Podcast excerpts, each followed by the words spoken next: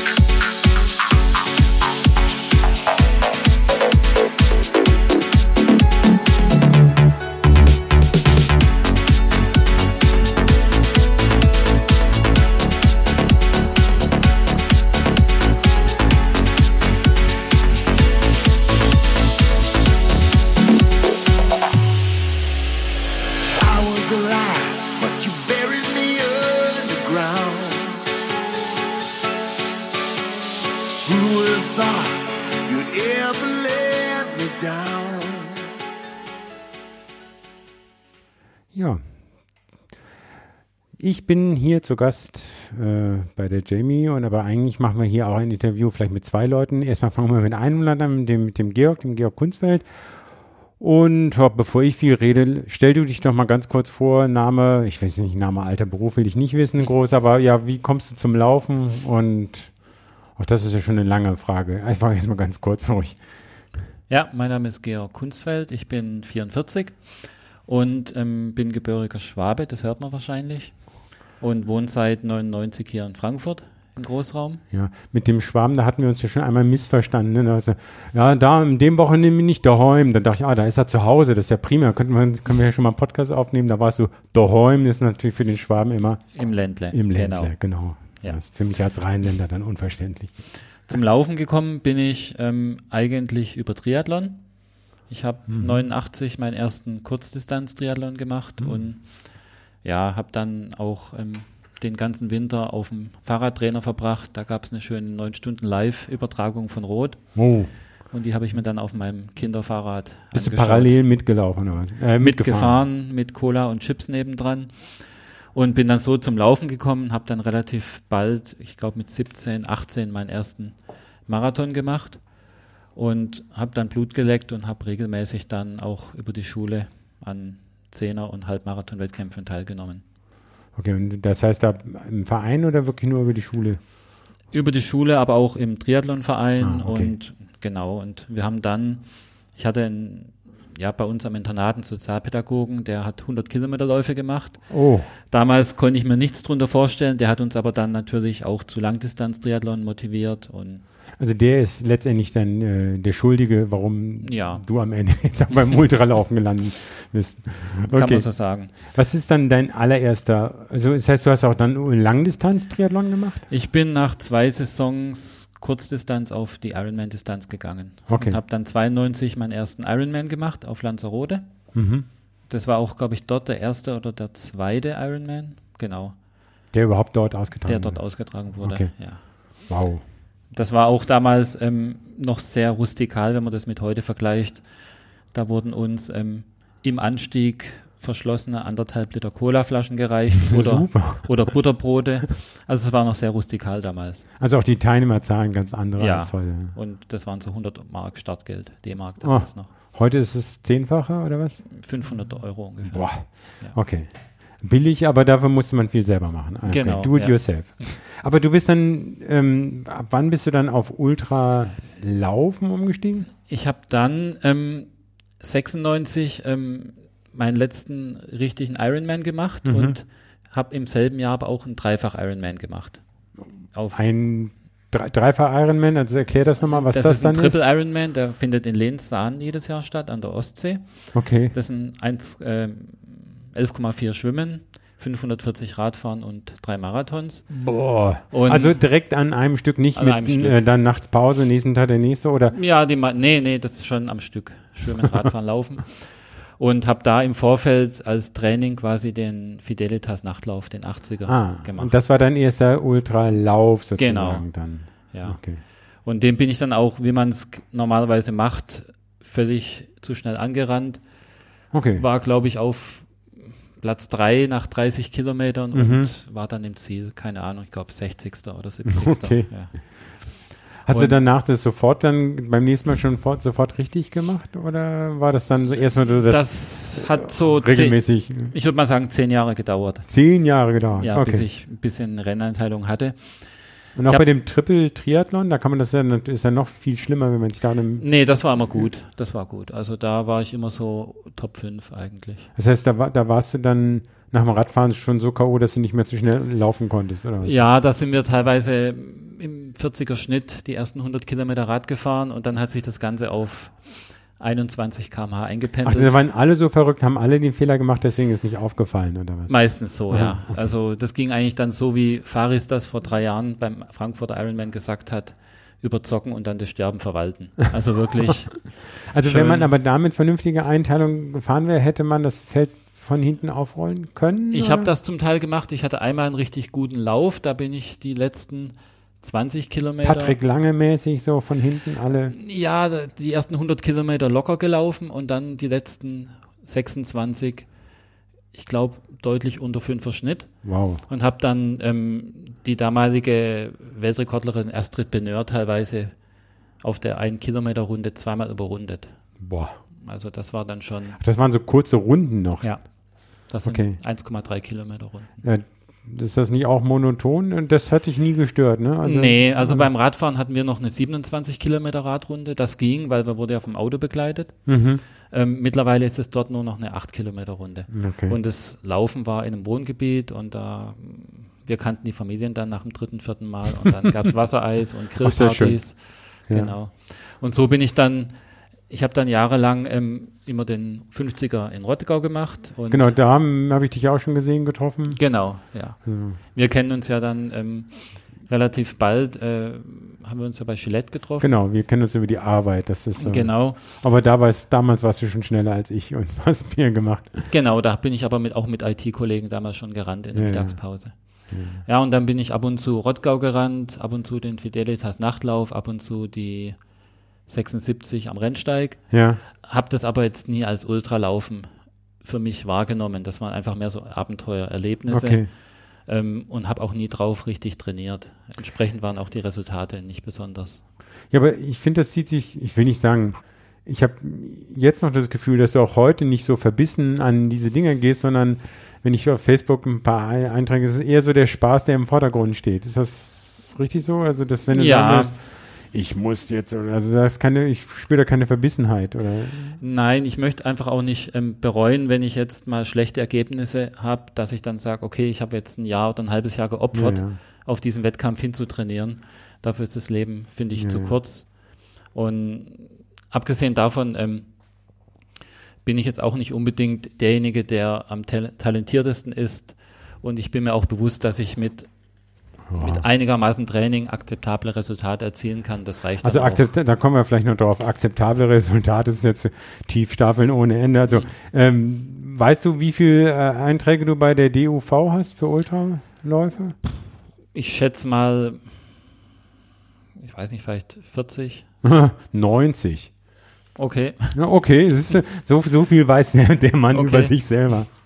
Okay. Und das ist also, wie gesagt, da sind ja dann die Einträge drin. Ab der 96, der Fidelitas ist da drin und das geht dann. Das sind teilweise ja auch international, aber das sind mit sicher nicht alle deine Ultras. Ne? Du bist ja auch viel in Amerika. Das sind alle Ultras. Aber ja, es sind ja auch internationale Läufe, die nicht da zur Doch, DUV gemeldet also die oder? DUV-Datenbank erfasst alle Ultraläufe. Ja, aber nur wenn es mitbekommt, dass du irgendwo gelaufen bist. Nein, also die, da sind wirklich sämtliche drin. Also Okay. das wäre eine Herausforderung Aber ein Barclay-Marathon ist da nicht drin, ne? Der ist auch drin, wenn ich ähm, ein offizielles Finish hätte von den drei Runden. ah, okay. Erst ab drei Runden. Genau. Okay. Aber ähm, die, die Statistik von der DUV ist quasi die weltweit beste und wenn ich mal einen Wettkampf gemacht habe, wo nicht erfasst wurde, dann habe ich da auch die Ergebnisse Okay. selber gemeldet. Ah, okay, cool. Insofern. Ja. Ja, also wenn man jetzt mal, ähm, ich weiß gar nicht, da fällt es mir fast schwer, da irgendwie auf irgendwelche, was wären denn so deine, dein, der längste Lauf, ist das irgendwie 200 Meiler? Das sind die längste Distanz, die du bisher gemacht hast? Oder? 205 Meilen. 205 Meilen, okay. Ja. 200 reichen nicht, müssen schon fünf mehr sein. Wo war das? Wann Das war war letztes Jahr am Lake Tahoe in Kalifornien. Ja. Beschreib doch mal, ist das, ist das jetzt, das war ja kein Stra äh, Straßenlauf. Das war ein Lauf durch die Wildnis, Genau. ein Ultra-Trail ähm, mit auch teilweise Off-Trail-Passagen.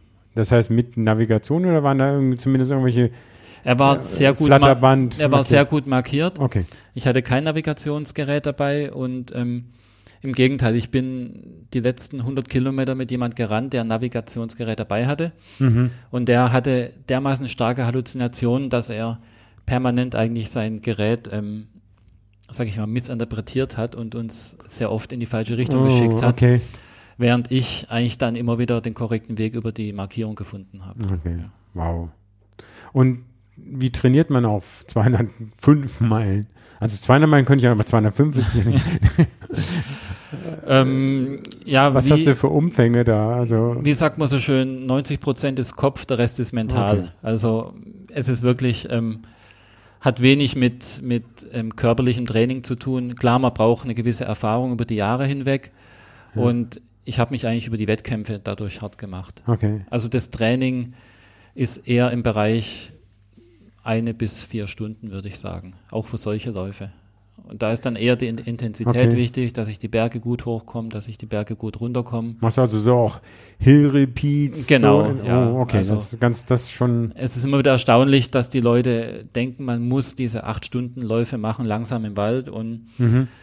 ich sage immer so, sechs mal zwei Minuten am Berg ist effektiver als sechs Stunden im Wald. Okay. So. Naja, aber du läufst ja auch dann, was ist, wenn ich jetzt hier dieses Jahr angucke, bist du eins, zwei, drei, vier, fünf, sechs, sieben, acht Ultras schon gelaufen. Also das ist ja dann, äh, ich will nicht sagen eigentlich einer im Monat oder in der Hauptsaison manchmal mehr als einer im Monat, oder?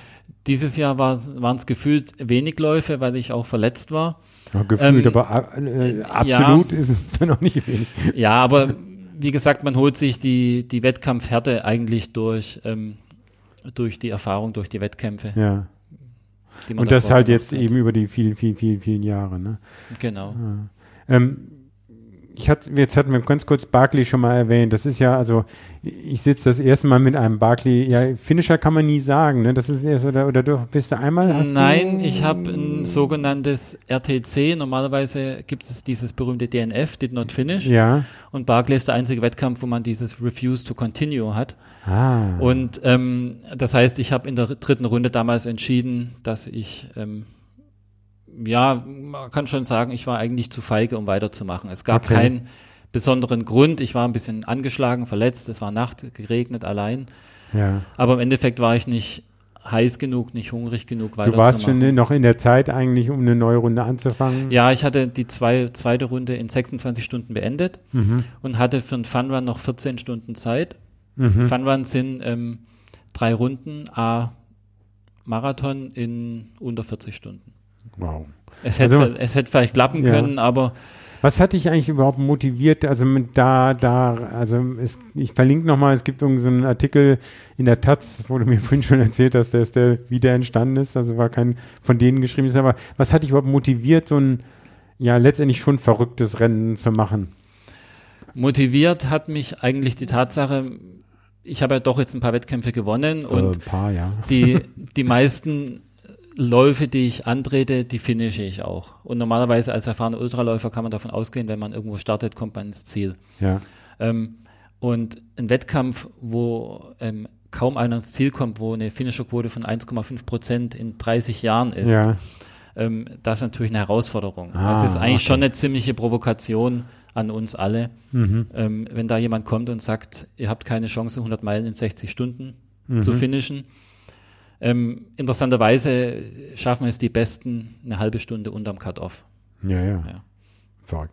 Ja. Also das hat dich gereizt und du bist dann zweimal dort gewesen. Was war der Unterschied zwischen dem ersten und zweiten Mal? Ähm, der positive Unterschied war, ich habe bei der zweiten Teilnahme habe ich eine perfekte Navigation gehabt in der ersten Runde. Ich habe also eine Gruppe von ähm, Veteranen und sogenannten Jungfrauen, also Läufer, die Ja. das erste Mal dort sind, habe ich wirklich sehr gut durch die erste Runde geführt.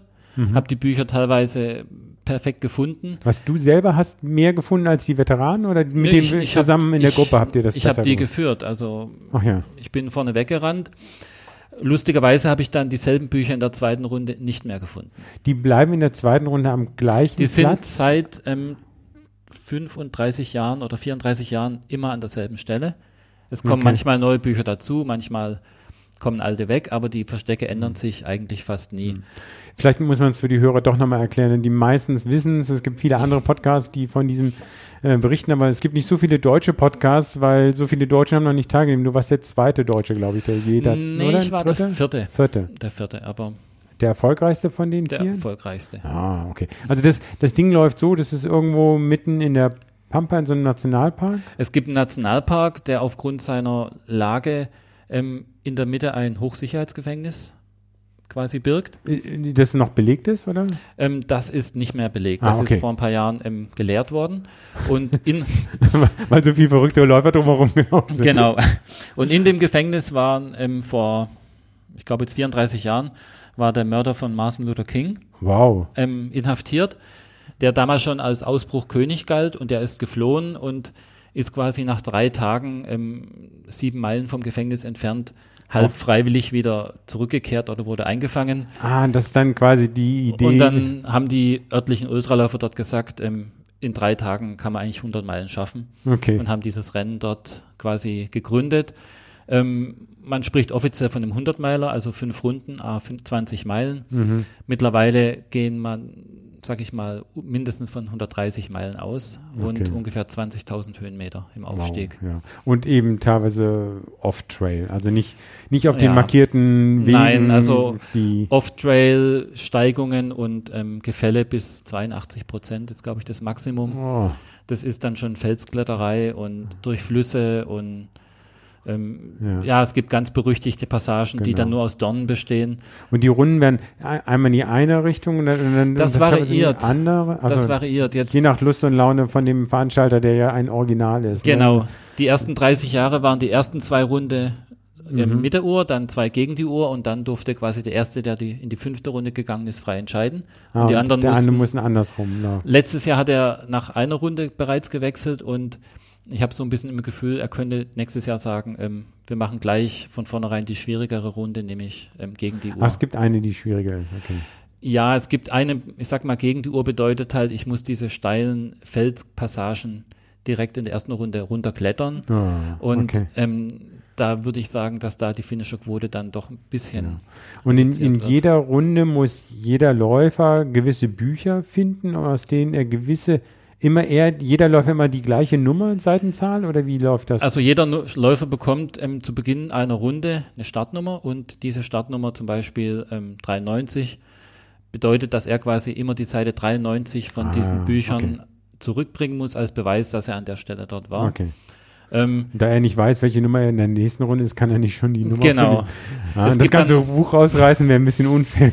Ja, den es gibt, es gibt ganz tragische ähm, Fälle, wo Läufer im, mit, unter Schlafentzug das Buch falsch weggelegt haben und dann die nachfolgenden Läufer das Buch nicht mehr gefunden haben. Oh, Es gibt eine russische Läuferin, die hat ähm, das Buch 12 in der Hand gehabt, hat aber vergessen, die Seite rauszureißen, ist dann weitergerannt, musste dann Nein. wieder zurück in die Runde, hat aber das Buch nicht mehr gefunden. Bei uns war es ähm, 2016 so, wir haben zu Beginn des Startes ähm, ein Blindenschriftalphabet bekommen, weil nämlich ein Buch in Blindenschrift war und wir mussten dann Nein. quasi ähm, da war dann ein Stau vor dem Buch. Keiner ich hatte, ich hatte das Glück, dass meine, ich hatte die Startnummer 1 und hatte dann nur einen Punkt. ah, Und es war dann relativ wie, wie kam es zu der Eins? ähm, Net, Nettigkeit von Lars für, wegen reiner Zufall, würde ich sagen. Und er, er hat eben in diesem Jahr eine blinde Läuferin dabei gehabt mit Guide. Okay. Und ähm, deswegen hat er das Buch in Blindenschrift gehabt. Lus- der, Guide muss ja dann genauso verrückt ja, laufen. ja, wie, genau. Wie, äh, Die haben auch, glaube ich, für die, für die 40 Kilometer, glaube ich, 24 Stunden gebraucht und haben es nicht wow. geschafft. Okay. Interessanter oder lustigerweise hat genau diese blinde Physiotherapeutin mich durch Zufall dann letztes Jahr bei meinem ersten 200 Meiler in Kanada massiert. Ah. Und obwohl sie blind war, hat sie dann gemeint, irgendwann, ähm, wir haben uns unterhalten, sie kennt meine Stimme, ob ich zufällig in Tennessee war das Jahr davor. Ach was. Dann habe ich gemeint, ob bist du die Ronda? Und hat sie gesagt, ja. Und dann habe ich gesagt, ja, wunderbar. Ähm, und dann hat sie mich eine halbe Stunde massiert und, Das ist ja toll. und dann hatte ich auch gesagt, und ihr, ihr Verlobter, mit dem habe ich damals um den Sieg gekämpft. Ach was. Und da habe ich dann ganz stark gezweifelt, ob ich mich von ihr massieren lassen will, aber sie war sehr neutral. Naja, das, das Ja. gehört sich ja dann so. Also würdest du sagen, äh, du bereust es nicht dahin gegangen sein, die zwei Male gemacht zu haben? Nein, also es ist ja für einen Ultraläufer, der von Barclay gehört hat, ähm, ist es schon mal ein Traum, einfach an diesem gelben Tor zu stehen und Ja. vielleicht mal mit Les, mit dem Veranstalter zu sprechen. Und ich glaube, ich habe ich hab jetzt alle Erfahrungen gemacht, die man beim Barclay machen kann. Ja. Ähm, sicher, irgendwann wird es mich nochmal reizen, aber ähm, dieses Jahr zum Beispiel hat man gesehen, da haben die meisten Leute nicht mal die erste Runde geschafft, weil der Nebel so brutal war. Ja. Du musst dir das so vorstellen, ähm, du siehst deine Füße nicht mehr in dem Nebel. Na, super. Also du hast eine Sichtweite von fünf bis zehn Im, Zentimetern. Dampf, Im Dampfbad irgendwie. Genau, also Im Dampfmagen nach einer Stecknadel. da hast du dann, hast du dann, äh, eine französische Weltklasseläufer hat dann für die letzten drei Kilometer auf befestigten Trail acht Stunden gebraucht. Oh. Also, und das ist eben die Sache, wenn man sich jetzt wirklich ein halbes Jahr vorbereitet Ja, und äh, so viel investiert und dann letztendlich musst du nach zehn Kilometern aufgeben, Ja, das macht das eigentlich auch bringt keinen es dann nicht. Spaß.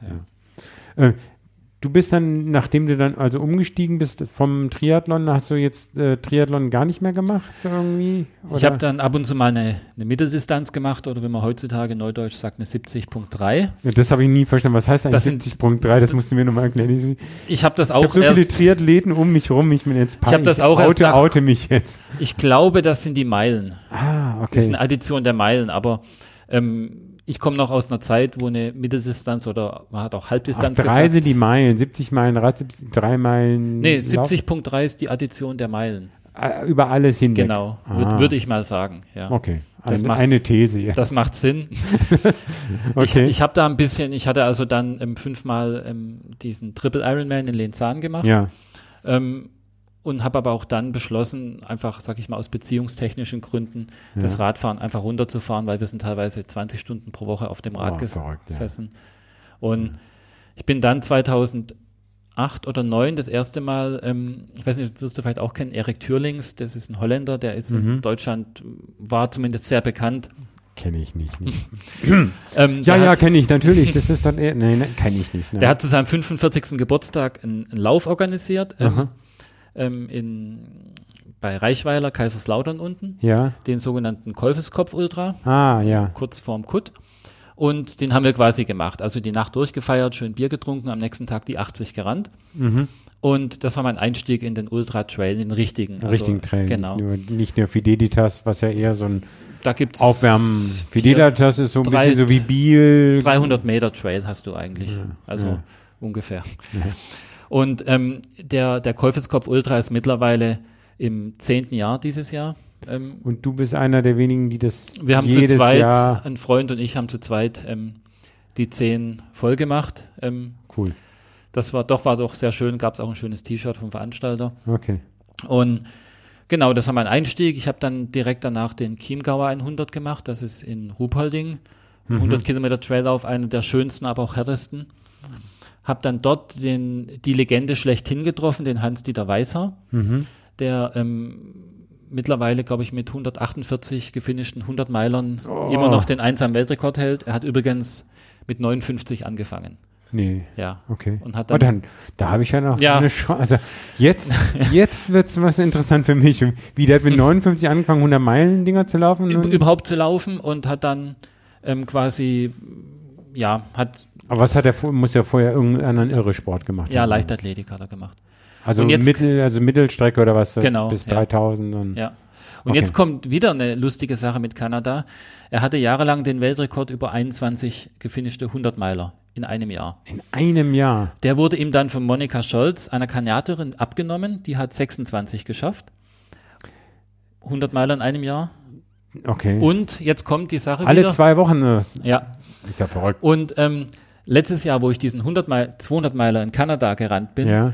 hat mich eine Frau begleitet, die dort wohnt. Und da haben wir uns unterhalten. Irgendwann hat sie mitbekommen, ich bin Deutsch und hat sie gemeint, do you know Hans? Und dann habe ich gesagt, ja. Und dann hat sie mir erzählt, dass sie die Monika ist.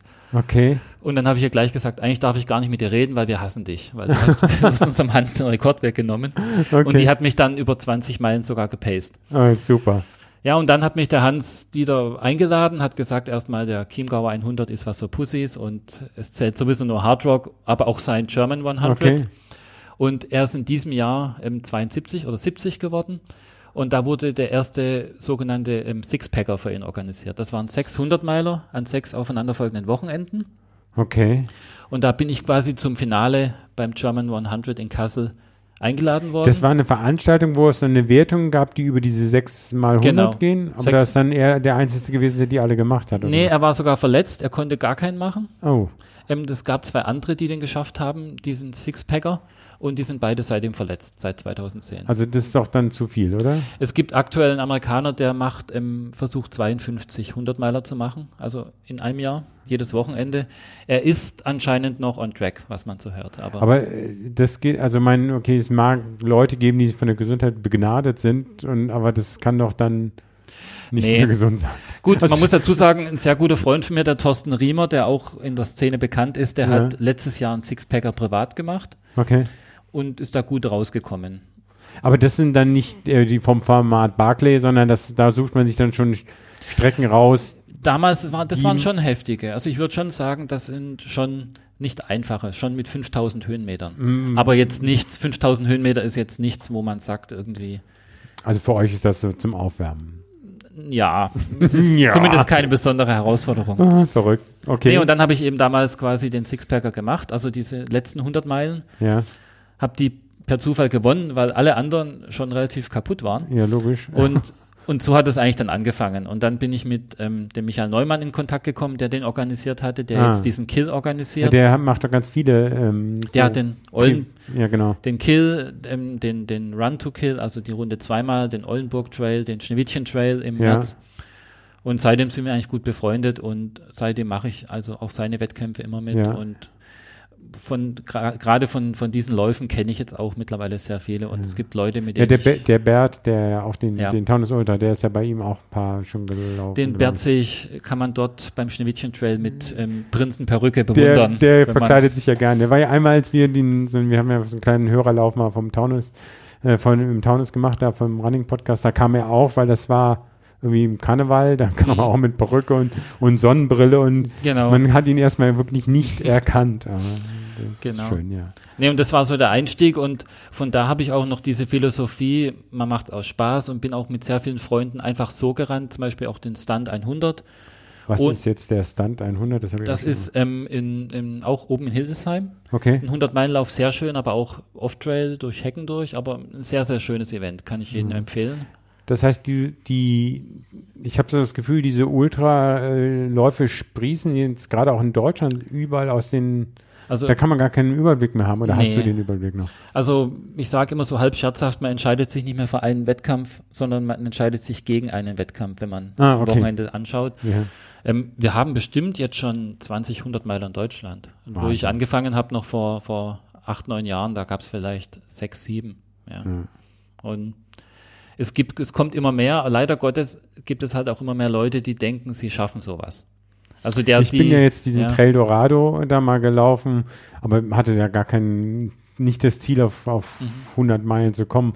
Hätte man sich ja auch machen können, war ja auch eine Runde, war auch mit Höhenmetern, aber ich war dann mit 111 Kilometern sehr zufrieden. Und mit auch. lange Schlafen in der Nacht. Also, ich, also ihr, da schläfst du doch bei solchen Mhm. Veranstaltungen normalerweise eher nicht, ne? Also es gibt Läufer, die schlafen und sind schneller als ich, aber Mhm. ich könnte das auch nicht. Also es gibt einen einzigen Wettkampf, wo ich jemals richtig geschlafen habe, das war der Grand Red Réunion. Mhm. Da haben mir einfach Ärzte nach 100 Kilometern Schlaf verordnet, 20 Minuten. Die haben dich in, der, in dem VP gesehen. Das, und das war oben bei, bei Minusgraden ähm, auf dem auf dem Berg oben, der hat mir in die Augen geschaut und da gab es auch keine Diskussion. Okay. Und da haben die mich mit Wärmesalbe eingerieben, zwei Tassen Tee reingeschüttet. Wärmesalbe, was ist das? Salbe, also so, Wärme. So, also Damit wirklich die Mu Ja, Blut das- wieder in die Muskeln kommen. oder? Und dann haben die mich quasi 20 Minuten durchmassiert, während ich geschlafen habe. Und danach ging es gleich in den 1600 Meter Downhill. du hast geschlafen, während die die ja, haben sie mir im Nachhinein gesagt, ja. Ja verrückt. Und aber normalerweise schlafe ich nicht. Also wir haben auch schon. Aber die haben dich nicht rausgenommen, sondern danach ging es wieder. Ja, ja, ja. Das. Voll bei der Massage. Also man, man kennt auch die, die Profi-Veranstaltungen oder die Profi-Betreuer daran, dass sie einen nicht rausnehmen. Hm. Also es gibt bestimmte Veranstaltungen, da weiß ich genau, wenn ich da ähm, mit schmerzverzerrtem Gericht, Gesicht ankomme, ja, ja. dann sagen die sofort, ach, du musst raus, das geht nicht. Aber ein, ein, ein erfahrener Arzt, zum Beispiel auch Marathon des Sable in Marokko, Genau, bist du auch gelaufen, ne? die Ärzte, ähm, wenn ich da ankomme mit einem zerstörten Fuß, drücken die einem ein Skalpell in die Hand und sagen, das sei eine Frauenverletzung, mach selber. Die sagen, warum soll ich das jetzt machen? Hier hast du ein Skalpell, hier hast du. Oh, ist super. Also die sind dann auch wirklich nach dem Motto, da muss schon extrem viel passieren, dass die sagen, ich glaube, wir lassen dich nicht mehr weiterlaufen. Ja. Ähm, du bist ja. wenig so Etappen, es gibt ja unheimlich viele andere Etappenlaufe, aber der Marathon die Sable ist ja eins davon, wo man ja mit Gepäck und eigener Verpflegung, also man muss ja alles, was man, was Genau. man isst, muss man selber mitschleppen. Das ist das, was mich so abschrecken würde. Außerdem im Sand kannst du nicht vernünftig laufen. Also Hat dich, das hat dich anscheinend auch nicht so motiviert, dass du dann das jedes Mal wieder gemacht hast, oder? Das ist schon ein toller Lauf. Also ähm, erstmal muss ich sagen, das ist ein, so ein Vorurteil mit dem Sand. Ähm, es gibt, glaube ich, eine einzige Sandetappe. Der Rest ist Ah. Stein. Also die Wüste besteht hauptsächlich aus Steinen, Das, okay. Felsen und eine Etappe war auf so einem Salzsee, wo man permanent eingebrochen ist durch die. Kruste. Ähm, der Lauf ist an sich nicht schwer. Wenn man zehn Stunden am Stück wandern kann, jeden Tag kann man den finishen. Aber das Schwere ist einfach diese vier Grad nachts, diese 40 Grad tagsüber. Okay. Dann hat man halt sein abgezähltes Toilettenpapier und seine abgezählten 2000 Kalorien am Tag und liegt dann mit acht Leuten, die alle schnarchen, im Zelt nachts. Mhm. Und dadurch, dass man acht Liter am Tag trinkt, muss alle 20 Minuten jemand pinkeln und steigt über einen drüber. Und Mhm. ähm, ich habe das immer sehr. Also gruppenpsychologisch geht es ans, Ich hab- ans, an die Grenze oder was? ich habe von einem erfahrenen Läufer einen Tipp damals bekommen, mich mit Schlaftabletten voll zu pumpen nachts. Und das habe ich gemacht und habe ich eben durchgeschlafen. Ach Und die, was. die es nicht gemacht haben, die haben halt dann, man kommt, kommt zum Schlafen, hat man einen, einen Sandsturm, ja, und diese Zelte sind auch keine Zelte, das sind zusammengenähte Kartoffelsäcke, ja. und es ist ein tolles Event, ich empfehle es auch jedem, es ist halt irrsinnig Na, teuer. Es kostet ja, über genau. 3000 Euro für eine Woche und ähm, es ist auch eine französische Veranstaltung und ähm, mit allen, Was höre ich jetzt daraus? allen französischen Eigenheiten. Okay. Ähm, Aber sehr viele Briten sind doch da. Habe ich so Briten Gefühl, sind da, Für aber, die ist das da auch ja. so das Nonplusultra. aber es ist eben, ja, die Franzosen, die sind halt auch, sag ich mal, Ça va, ça va. ça va, ça va, aber auch sehr finanziell orientiert, sagen wir es mal Ach so. so. Also ich habe da auch Okay. schon Geschichten erlebt, wo dann ähm, die, die Finisher Buffs quasi an irgendwelche asiatischen ähm, Journalisten verkauft wurden Okay. und wir keine mehr bekommen haben als Finisher, weil es hieß, nee, tut mir leid, ähm, da hat jetzt gerade jemand 80 Stück gekauft. Ja. Ja, das ist ja schon Und- fast eine Frechheit. Ja. Und das okay. war schon öfter so. Und, aber es ist ein toller Lauf. Es gibt aber auch Ja. den Transarc in Frankreich. Der ist quasi gleich, nur eben an der, bei Bordeaux. Und der ist deutlich billiger. Wie, die ist vom Konzept gleich Vom Konzept Marathon gleich, quasi jeden Tag Marathon, einmal eine 80er-Etappe und quasi in der Gruppe schlafen. Und nächstes Jahr gibt es den Halbmarathon des Sabel auf Teneriffa. Oder Teneriffa oder auf. Ähm, Aber ich dachte, das Ja. Besondere an Marathon des Sable oder wie, es gibt ja diese ganzen Wüstenläufe noch Mhm. mit Wüste Gobi und Mhm. äh, ähm, in Atacama und wie die. Ich dachte, das ist das Besondere sind die Wüsten. Also wenn es jetzt in, in, in Südfrankreich ist, ist ja dann keine Wüste. na, da rennt, da rennt man die ganze Zeit trotzdem am Strand entlang. ah, okay. Ja. Aber es gibt ja mittlerweile diese, diese Desert-Serien, Ja. Atacama Crossing, Gobi, Genau. verschiedene, genau. Und die sind ja alle nach dem ich Die sind alle nach dem Nach Vorbild Marathon des Sabel. äh, Ja. Prinzip, ja. Es ist ein schöner Lauf, aber äh, wie, wie wir vorhin schon festgestellt haben, die, die Anzahl wächst inflationär der, Ja. der tollen Läufe und ähm, ja, man kann ihn machen, wenn man die 3000 oder 3500 Euro hat, Ja. aber man kann von dem Geld auch zehn andere Läufe machen. Ja. Von den vielen, vielen, also wie gesagt, es ist, es mag jetzt, es ist, es kommt alles so, so so nebenher darüber, also von den vielen anderen Läufen, du bist auch mal den Spartathlon gelaufen, Nein, noch nicht. nicht? Nee, noch nicht. Ja, ich dachte auch. Was- Nee, nee. Habe ich falsch gemacht. Das reizt dich aber auch nicht, ne? reizt mich sehr, aber ähm, 250 Kilometer Straße Ist schon brutal. bedeutet was anderes, genau. Ja, ja. Und, ähm, ich wäre eigentlich schon relativ prädestiniert dafür, weil man muss sehr schnell sein für diesen Lauf. Okay. Die meisten fliegen raus wegen den Cut-Offs. Man hat quasi 75 Verpflegungspunkte. Mhm. Man hat sehr enge Zeitlimits. Also ich glaube, die ersten, die, die Spartathlon Ähm, Finisher werden mich jetzt steinigen für die falschen Zahlen, aber ich glaube, die ersten. Es gibt ja nicht so viel, die steinigen. Ja. Okay. Also ich glaube, die ersten, ich sag mal 90 Kilometer in zwölf Stunden oder so, Okay. oder in zehn, elf. Also es ist schon sehr hart, ja. Das Ja. wird nach Ende, gegen Ende besser, aber ich meine, ich habe ein guter Freund, der Florian Reus hat ihn ja vor Mhm. ein paar Jahren gewonnen. Der Ralf Weiß ist ein guter Freund, der da auch schon richtig gut dabei war. Die, die versuchen mich auch ein bisschen zu motivieren, da vielleicht mal zu Aha, starten. okay. Ja, Es gibt also immer noch was, noch mal was Unvernünftigeres, was man auch noch wieder machen kann. Oder? ja. Aber es ist auch, ist ehrlich gesagt, keine Ja. Aufgabe, wo ich sagen würde, das schaffe ich nicht. Ja, ja. Ja. Ja, du hast ja schon gesagt, also im Training machst du eher Qualität und nicht Quantität. Ähm, ja. Verletzungen, wie sieht das dann da aus, wenn du solche Umfänge jetzt schon wie über wie viele Jahrzehnte, hätte ich fast gesagt, in diesem Fall ist? Ähm, Ja, ich habe man das dann so halbwegs? Ja, seit diesem Sommer hat es mich jetzt erwischt und zwar habe ich seit 2002 einen ziemlich ausgeprägten Senkspreizfuß Mhm. und habe das aber die letzten Jahrzehnte oder letzte Jahrzehnt sehr gut überspielt und jetzt Mhm. dieses Jahr hat es mich richtig erwischt und jetzt bin ich eigentlich seit zwei Monaten etwas lahmgelegt und habe nächste Woche meinen Einlagentermin. Ah, also PS, das, jetzt das soll man mich- mit Einlagen, kriegt man das hin oder, oder dann? Man kann das Fußgewölbe stützen. Jetzt Okay. werden mich die Barfußläufer ein bisschen steinigen, aber okay, ich habe auch mit Orthopäden gesprochen in und zehn Minuten kommt der nächste Steiniger um die Wechsel, kein Problem.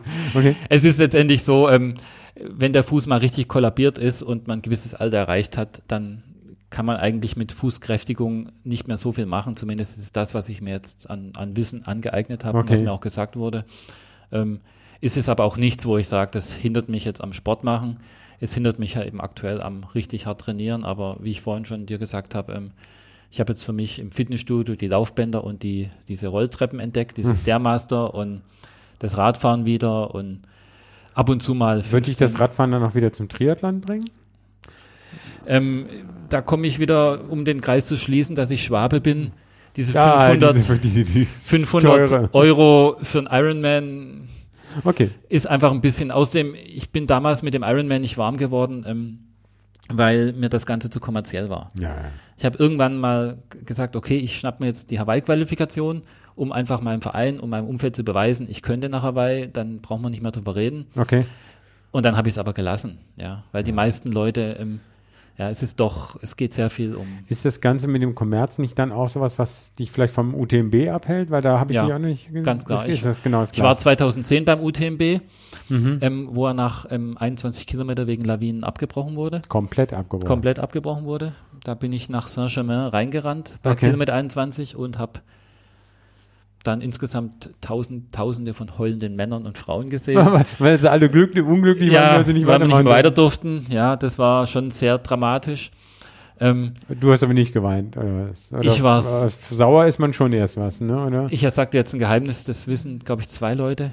Okay. Ich war so froh, dass ich aufhören durfte, weil es hat einfach nur geregnet die ganze Zeit Ja. und ich war einfach nicht gut trainiert und ich hatte, ich hatte zu dem Zeitpunkt mir schon zweimal irgendwie, hat mir ein Franzose, natürlich ein Franzose, Eine Franzose, die kriegen mit seinem Teleskopstock in den Schenkel gestochen. Okay. Ähm, es war irrsinnig schwer schon am Anfang. ja. Und ähm, ja, das war einer der wenigen Läufe, also einer von vielleicht drei, vier Läufen, die ich nicht gefinisht habe. Und du warst auch bei dem richtigen UTMB oder bei Das gibt war- ja den nee, das war der CCC und richtige. OC, äh, Das war der richtige. Damals gab es auch nur, richtige, ja. damals gab es nur den UTMB und den CCC. Ah, okay. Ja, mittlerweile ist es ja ein, ein riesen... TDS. Ich, ich genau. war vor zwei Jahren mal da, um mir das nochmal anzugucken. Also ich war Mhm. mit, meiner Frau da runtergefahren. Wir hatten Wochenende dann da gemacht, ein bisschen gewandert und dann an, da ein bisschen mal zugeguckt.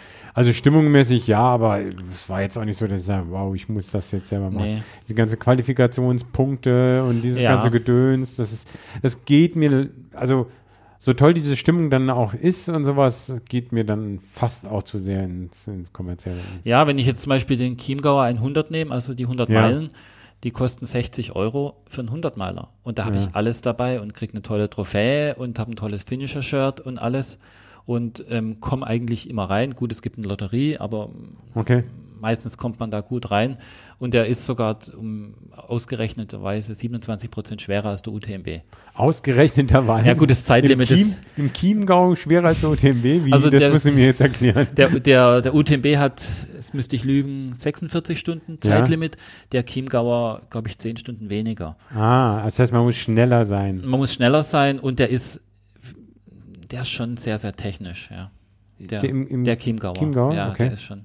Den habe ich auch noch nie gefinisht. Aber da war es eher daran, man kann da bei 129 aussteigen und hat dann schon um 17 Uhr sein erstes Bier.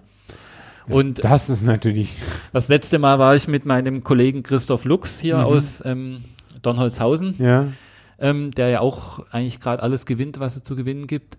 Da waren wir auch und da haben wir beschlossen, irgendwie so, ja, okay, wenn wir jetzt zu Ende laufen, dann sind wir um 20 Uhr im Ziel. Wenn wir jetzt abkürzen, haben wir eigentlich um 17 Uhr schon unser erstes Bier. Und dann war klar, Da, da kommt wieder raus, dir geht es eigentlich auch um Spaß haben. Ja, Und es war ging so um schon Spaß schöner Lauf und, und- muss jetzt nicht die Superplatzierung nee, sein. also es Okay. ist, es macht Spaß, so ein, so ein Teil zu gewinnen, ja, mal gejagt zu werden oder zu Ja. jagen, aber es macht genauso Spaß zu sagen, ähm, also ich bin eigentlich auch berüchtigt, dass ich dann mit Leuten ins Ziel laufe. Also Mhm. ich, ich, ich teile auch lieber mal einen Sieg, ja. Okay. Weil es macht eigentlich auch von der, von der Navigation mehr Spaß, wenn ich jemand habe, der ein bisschen drauf achtet oder wenn ich drauf achte oder zu zweit. Mhm. Wenn man guckt, dass man die richtigen Abkürzungen kennt. äh, nicht Abkürzungen, äh, richtigen. Ich wollte schon sagen, jetzt wollen wir jetzt hier nicht noch welche. Okay, bei welchem Lauf habt ihr wie illegal abgekürzt? Nein, Ja, das, okay. nur, nur beim Ja, Barclay. ja. Nein. Ähm, dann hat die, dieses Jahr hast du diesen, den auf Hawaii, ne? Da, die, Den- das war auch ein, einer auf deiner Bucketliste zumindest, ne? Das war ein absoluter Traumlauf, ähm, wo ich auch ein paar Jahre gewartet habe. Das ähm, ist der, wie heißt der? Hurt, Hurt. 100, also Hurt natürlich 100. Meilen wieder, ne? nicht Kilometer, ist ja langweilig. gilt als einen der technisch anspruchsvollsten weltweit. Ähm, hat sich Jetzt hören wir auch, vielleicht nachher nochmal die Betreuerperspektive, aber Ja. erzähl mal erstmal, genau. nein, das war also auch eine, eine, eine Lotterie und da war ich quasi eine Woche vor meinem Abflug nach ähm, zum Lake Tahoe, zu meinem 200-Meiler kam die Zusage, dass ich genommen wurde für Hawaii. Okay. Und ja, dann haben wir glücklicherweise im Dezember einen sehr günstigen Flug nach Hawaii bekommen. Ah. Und der hat das dann auch gerechtfertigt, dass wir da nur eine Woche waren. Also normal Woche mit, mit genau. 24 Stunden hin und Rückflug jeweils. Schon Ähm, verrückt, ja. Aber es ging dann und ähm, ein befreundetes ähm, Ultrapärchen, das eigentlich auch den meisten Ultraläufern in Deutschland, die seit ein paar Jahren in der Szene sind, ähm, bekannt sein dürfte, also das Wolfpack, Chris und Mhm. Daniela Wolf. Ähm, die wohnen auf Hawaii, auf, in Pearl Harbor. Ah, okay. Und dann haben die natürlich sofort gesagt, hier kannst bei uns schlafen. Und dann haben die uns die Strecke gezeigt, haben uns rumgefahren und ah, das ist natürlich ein ganz anderes hatten- Er- Erlebnis, als wenn du da auf so einem neutralen, irgendwie so einem Hotel da äh, die, die sind auch beide gelaufen. Okay. Ähm, und haben uns dann auch Fahrräder geliehen. Also es war dann eigentlich, das ist Und- so, wie ich es eigentlich immer mache. Ich, ähm, ich mache das mit Couchsurfing oder ich schlafe bei Freunden. Mhm. Und deswegen sind auch diese Trips, sage ich mal, finanziell tragbar. Meistens zahle ich nur den Flug und den Rest mache ich. Hat meine Frau, als ich hier vorhin als in der Vorbereitung ist, mal gesagt, guck mal, was der alles gelaufen ist. Boah, wie bezahlt der denn das Ja. Ganze? Aber okay, das Nein, das ist wirklich, natürlich. Ja, ja. jetzt auch in Kalifornien, dann, dann wohne ich drei Wochen bei Freunden. Ja. Ja. Und, und wo die es, wenn, wenn die jetzt auch mal nach Frankfurt kommen, dann nehme ich auch mal drei, vier auch. Tage frei und zeige denen die Stadt oder so. Aber es ist einfach so ein Geben und Nehmen. Auf Hawaii war es natürlich sehr schön. Wir hatten dann quasi auf dem Militärgelände gegenüber von Pearl Harbor, von diesen Mhm. Kriegsschiffen, haben wir da unser Quartier bezogen. Ui, okay. Und ja, der Lauf ähm, hat, sag ich mal, die Ehre bekommen, zusammen mit dem Andorra Ultra zu den wenigen Läufen zu gehören, die ich nie wieder machen will, Okay. weil er einfach zu brutal für mich war. Was, was heißt das jetzt? Oder wie? Also es war wenn das einfach- für dich viel zu brutal ist, dann brauche ich, also wenn der brutaler als äh, Barclay, oder was? In gewisser Weise. Ja, auf jeden Fall. Auf jeden Fall. Okay. Auf jeden Fall habe ich da mehr gelitten.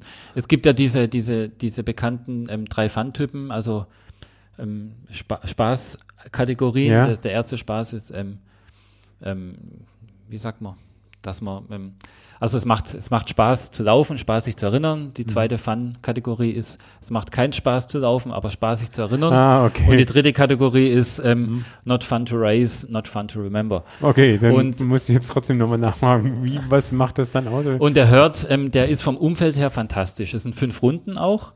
Ähm, Fünf gleiche Runden. fünf gleiche Runden, ähm, ohne Bücher zu suchen, also Okay. Navigation Ohne ist einfach. Literatur, okay. Ähm, es gibt jeweils zwei Aid Stations, die fantastisch sind. Die eine Paradise Aid Station ist in Form von einem Piratenschiff und wenn man Oh. dann reinkommt, dann fängt ein Skelett an zu lachen mit so einem Bewegungsmelder und Ach die, die Leute an den Verpflegungspunkten haben alle Piratenkostüme an und es gibt Sushi-Reis und ähm, es gibt dann, da kann die Jamie vielleicht nachher noch erzählen, es gibt einen ehemaligen Sieger, Okay. ähm, der da mitten auf der Strecke ähm, Kokosnüsse anbietet, die er selbstständig geerntet hat, über Mhm. Ach 100 was. und aufschlägt zum Trinken. Okay. Ähm, also das Umfeld ist toll, aber es ist irrsinnig heiß dort. Es ist im Schwül, Dschungel, ne? es Ja, ist so. schwül. Wir waren nach, nach zwei, drei Kilometern war es schon wie unter der Dusche. Also Okay. und ähm, es war einfach sehr glitschig und es war sehr, sehr technisch. Und ich Technisch mit Felsen? mit oder? Felsen. Es Okay. waren es waren teilweise halt auch Passagen, wo man dann sich quasi an Händen runterlassen musste, also wo man nicht mehr springen konnte oder nicht mehr. Okay. Also es war insgesamt ähm, ein war paar Mal, dass man so Bedenken hat, okay, da könnte auch was passieren. oder? Ja, wobei jetzt nicht, nicht lebensgefährlich, aber man, es, es Ja. hätte schon un, Und nicht lebensgefährlich, Wobei- nur Arm und Bein gebrochen, aber Ja. überlebt habe ich gut. Also das ist ja auch. es, es gab eine andere Lebensgefahr, aber da kann die Jamie vielleicht später noch berichten, Okay. die ein bisschen realer war. okay. Nein, und im Endeffekt ähm, lief es ganz ordentlich. Also ähm, ich habe dann auch irgendwie in knapp unter 31 Stunden gefinisht. Ähm, der Sieger ähm, war in, in 22 Stunden, der zweite in 24 Stunden. Okay. Also es war ganz, ganz ordentlich und ähm, es hat schon Spaß gemacht, aber insgesamt auch die Nachwehen vom Jetlag Ja. und die lange Reise und das viele Schwitzen und es war im Endeffekt. Kriegt man das denn, man, das muss man irgendwie auch wieder reinkriegen, die Flüssigkeit.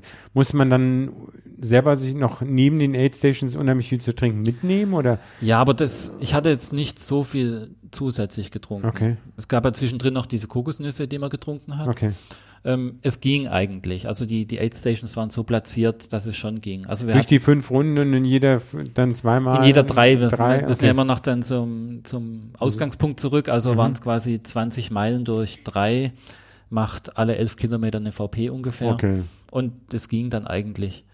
Aber es war, es war einfach unangenehm, die ganze Zeit klatschnass zu sein. Und das war auch der einzige Lauf, wo ich dann wirklich mal eine Runde ohne Shirt gemacht habe. Okay. Das, das habe ich auch noch sonst noch nie gemacht.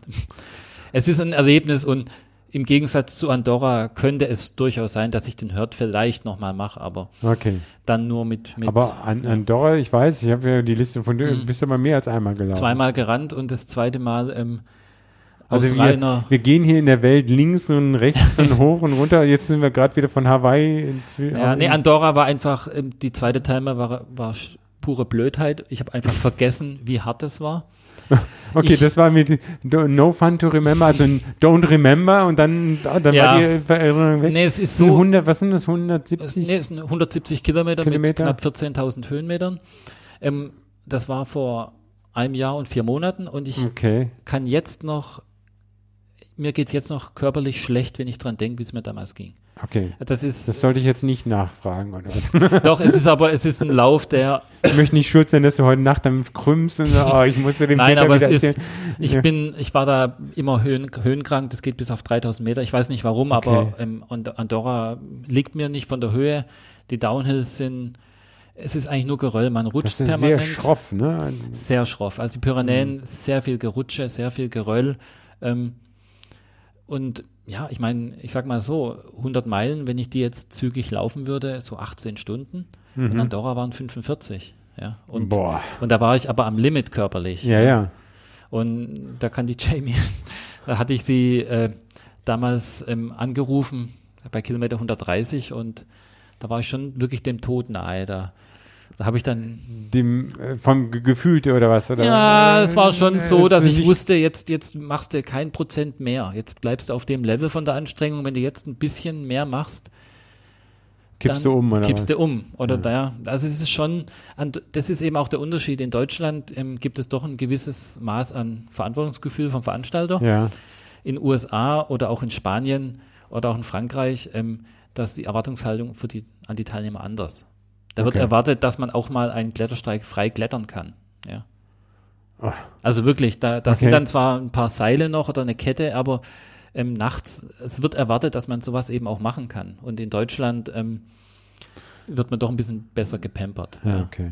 Also ein, ein, ein Lob auf die deutschen äh, Trails. Genau. Ja, wobei das Problem ist jetzt wieder, dass in Deutschland ähm, dadurch eben auch aus meiner Sicht zu viele Ultraläufer, Anfänger ermutigt werden, sowas zu machen. Mhm. Also warum, warum bin ich meistens einer von zwei Finish, deutschen Finishern in Andorra? Ganz einfach, weil die anderen, die sind einfach nicht in der Lage Das heißt, es dazu. sind 30 mehr Deutsche, die da, die sagen, oh, Andorra, toll, da Ja, ich schon immer mal hin und, und- melde ich mich mal an. Und dann steigt man eben nach, nach 30 Kilometern aus oder nach 50. Ja. Mhm. Also ja, Okay. der, der Sieb, der Sieb in Deutschland aber das ist auch sehr unheimlich grob. schwierig. Ich meine, ich habe mich jetzt für den Transalpinen ran angenommen Mhm. und von Anfang an ist, ich, ist es unheimlich schwierig ähm, rauszubefinden, rausfinden, wie technisch, wie kompliziert ist das Ding eigentlich? Ja. Äh, wie sehr muss man da an sein Limit gehen oder ist das zu viel? Also ähm, dann fragst du fünf Leute, die sagen, ah ja, das geht, das geht, das ist aber Mhm. ist sehr, sehr persönlich zu wissen, wie, was, was kann man und was kann man eben nicht mehr leisten. Ja gut, man, man schaut sich Videos an, man liest Berichte durch Mhm. und ähm, was mir halt hilft, aber da hilft mir eben auch, dass ich jetzt seit ja, seit 15 Jahren in der Szene drin bin. Genau. Ich weiß eben, wenn ein Thomas Wagner, Tom Wagner zum Beispiel sagt, es ist einfach, dann weiß ich, dass es für mich schwer ist. Ja. Okay. Das, Das heißt, du skalierst das dann immer auf dein ja, Leistungsvermögen. dann, dann gibt es Läufer wie ein Tom Eller, der, der alle brutalen Ultras macht, aber da weiß ich eben, okay, wenn er sagt, er braucht 60 Stunden, dann brauche ich eben nur 40. Ja. ah, okay. Also man kann dann, ich weiß dann schon Du teilweise. rechnest das dann um und Ja, ich weiß, ich weiß schon, aber das, da bin ich nicht der Einzige. Ähm, wir wissen schon voneinander, wer wo gut ist, wer wo weniger gut ist. Wenn, wenn, Aber- ja. also, dass ihr das dann in der Elite, weil ihr halt auch den Überblick über die Veranstaltung habt, aber für so Amateure oder Neueinsteiger wie mich, ich weiß nicht, Jamie ist Mhm. noch nicht ganz so lange im Geschäft dabei, wäre es ja auch unheimlich wichtig, wenn dieses erfahrene Ja. Wissen von den ganzen von wegen, dass man mal so eine Schwierigkeitskategorie nach, okay, was Klettern, was vielleicht Temperatur, was Höhe. Es gibt ja so Ja, verschiedene ja. Kriterien, an denen man das dann festmachen könnte. Aber das- Wenn das mal katalogisiert Aber das ist schwer, irgendwie. weil das ist schwer, weil ich, ich würde halt zum Beispiel sagen, ähm, der Chiemgau 100 ist technisch schwer. Ein, Mhm. ein ähm, der, der Moritz zum Beispiel auf der Heide Ja, würde ja. sagen, pff, Ja, zum Warmmachen ganz zum, gut. zum Warmmachen ganz gut. Ja, Ähm, aber ähm, da muss man, okay, das muss man, aber es muss doch dann objektive Kriterien irgendwie geben, dass man sagt, äh, Kategorie Mo, äh, Moritz von Heide, klar, ist, ist, ist nochmal eine andere Größenordnung, aber Mhm. ja gut, aber da, da muss ich auch sagen, ein 100-Meiler mit 5000 Höhenmetern, der ist okay. ja. Aber wenn ich jetzt einen 100-Meiler mit 14.000 Höhenmetern habe, dann muss ich mir auch, da muss ich schon gewissermaßen einschätzen können, die müssen ja irgendwo herkommen, die Höhenmeter. Ja, ja. Ja. Und dann kann es auch irgendwann nur noch durch die Steilheit vom, vom Gelände, Gelände kommen, okay. ähm, kommen. Und ich meine, es ist schon so, wenn jemand irgend, wenn, schreibt im, bei Facebook beispielsweise, ich mache jetzt ähm, den Pyrenäen-Überquerung oder Mhm. ich mache jetzt Monte Rosa Ultra. Ähm, kann mir jemand was dazu sagen? Ich verfolge das schon, dann, Ja, ja. dann schreiben auch sehr viele Leute und ich schreibe dann manchmal auch, äh, lass das oder ich habe mir gerade mal durch die DUV, durch die Statistik, kann man sehr schön sehen. Also Wie, was le- leisten diese ja. Leute? Ne? Wenn mich irgendjemand anmeldet und irgendeine Frage stellt, wird er innerhalb Als von zehn Sekunden gegoogelt. Also, Achso, erst einmal in die DUV-Statistik. DUV. Zwei Eintritte, nur zweimal Rottgau gelaufen Ja, und dann das- gleich Monte Rosa laufen. nee, das ist wirklich so. Deswegen habe ich auch irgendwann Okay. mal einen, einen Post dieses Jahr gemacht, weil ich sehr oft wegen Barclay gefragt werde und habe gesagt, Leute, wenn ihr nicht mindestens den und den und den gefinisht habt, braucht ihr gar nicht fragen, ob ich euch Infos wegen Barclay gebe. Ja? Das ist cool, ja. Und man kann, man hat schon Möglichkeiten, aber wenn ich jetzt zum Beispiel dir sagen würde, der TAR ist nichts für dich, der Transalpin Ja. Run, ähm, Sag mir das bitte. Dann, Nein, nein, nein, dann Ich habe mich noch nicht angemeldet. Anmeldung fängt Nein, aber erst am 15. die Frage November ist ja dann schon, willst du es, machst du es dann trotzdem? Und es gibt sehr viele, die machen es dann trotzdem, weil sie einfach sagen, sie möchten es machen unbedingt. Ähm, also dir traue ich es auf jeden Fall zu. Also ja. ich habe schon ein paar Leute getroffen, die schlechter laufen als ich Ja. und die haben gesagt, also ich bin da durch, sie seien da durchgekommen, ohne Angst zu haben und Nein, also, Also technisch ist der jetzt nicht so anspruchsvoll.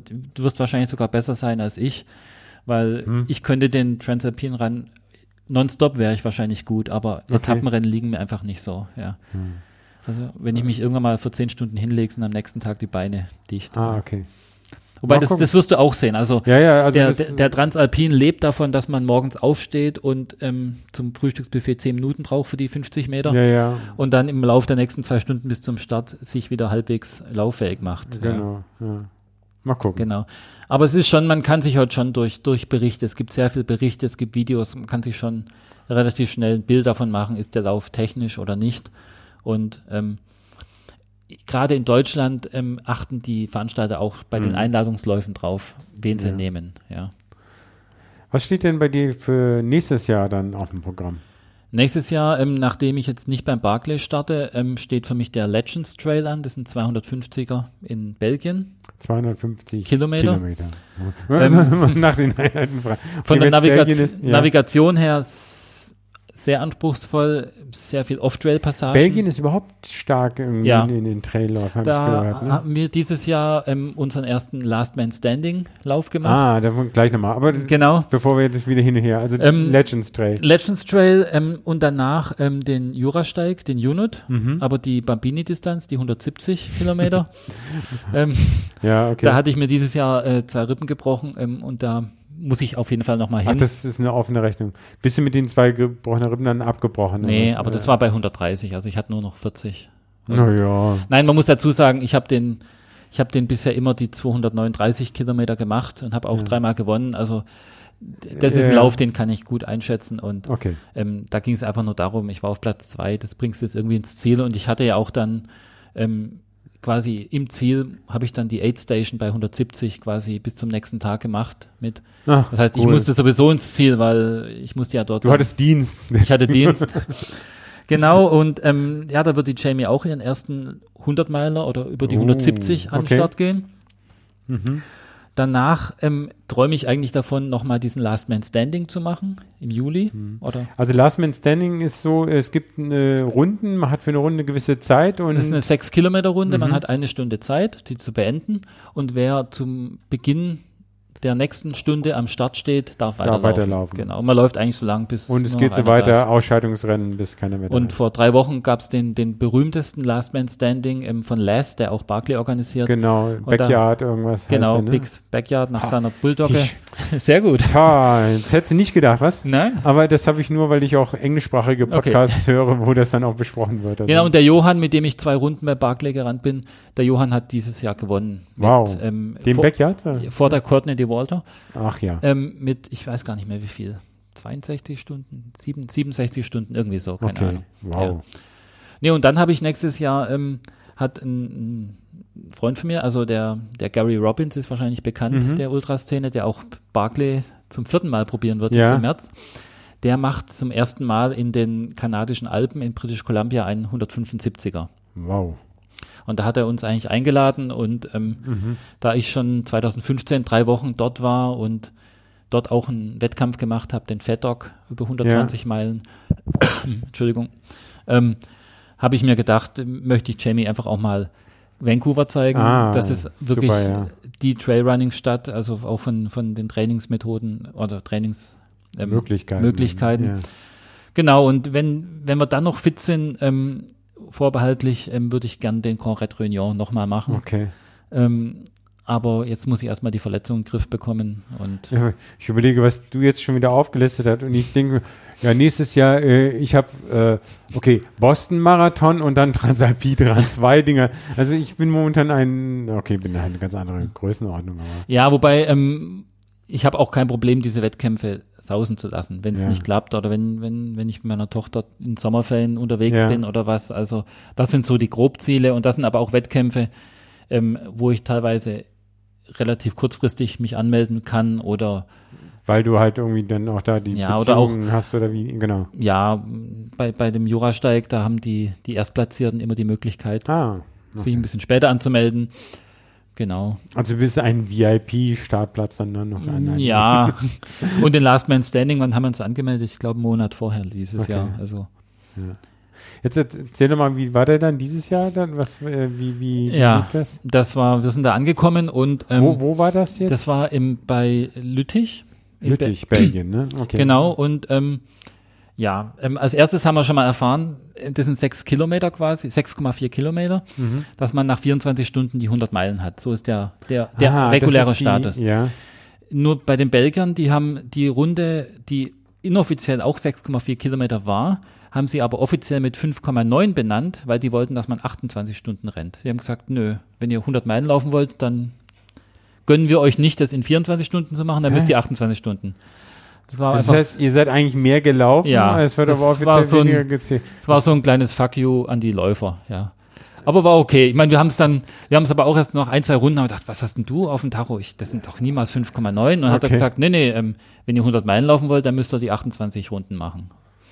Weil also, so, so weit kommen wir euch nicht entgegen, dass ihr hier 100 Meilen in 24 Stunden bekommt. und okay. dann Aber eigentlich ging es ja nicht um die 100 Meilen, sondern nee. wirklich, wer es am meisten, am längsten genau. durchhält. Ne? Dann ist uns schon aufgefallen, dass eigentlich jeder, bis auf wir, lief mit Bierdosen und Zigaretten rum. Und okay. ähm, es wurde auch während des Laufs, nach Beendigung der jeweiligen Runde, wurde immer kräftig gefeiert. Ähm, okay. Und ähm, es war ja auch so, ähm, es, gibt, es gibt so eine Serie, es gibt diesen Legends Trail, und dann gibt es ja. noch vier, fünf andere. Und der Last Man Standing ist quasi das Serienfinale. Ja? Okay. Und auch das Helferfest. Das heißt, ursprünglich haben die eine riesen Party auf dem Feld gemacht, mhm. für alle Helfer das ganze Jahr über. Und haben gesagt, okay, zur Belustigung der Helfer lassen wir jetzt einfach mal Läufer bei dem Last Man Standing laufen. Okay. So war das. Und dann entsprechend haben wir die alle gefeiert und wir ähm, Ihr seid als, als, als, als, sind rumgerannt. Belustigungsaffen ähm, immer rum rumgelaufen. Im Gegensatz zu den 100 Mal, äh, zu den Last Man Standing in den USA, wo quasi nachts auf einer zwölf Stunden auf einer Asphaltstraße gerannt wird, ja. wird in Belgien permanent Trail gerannt.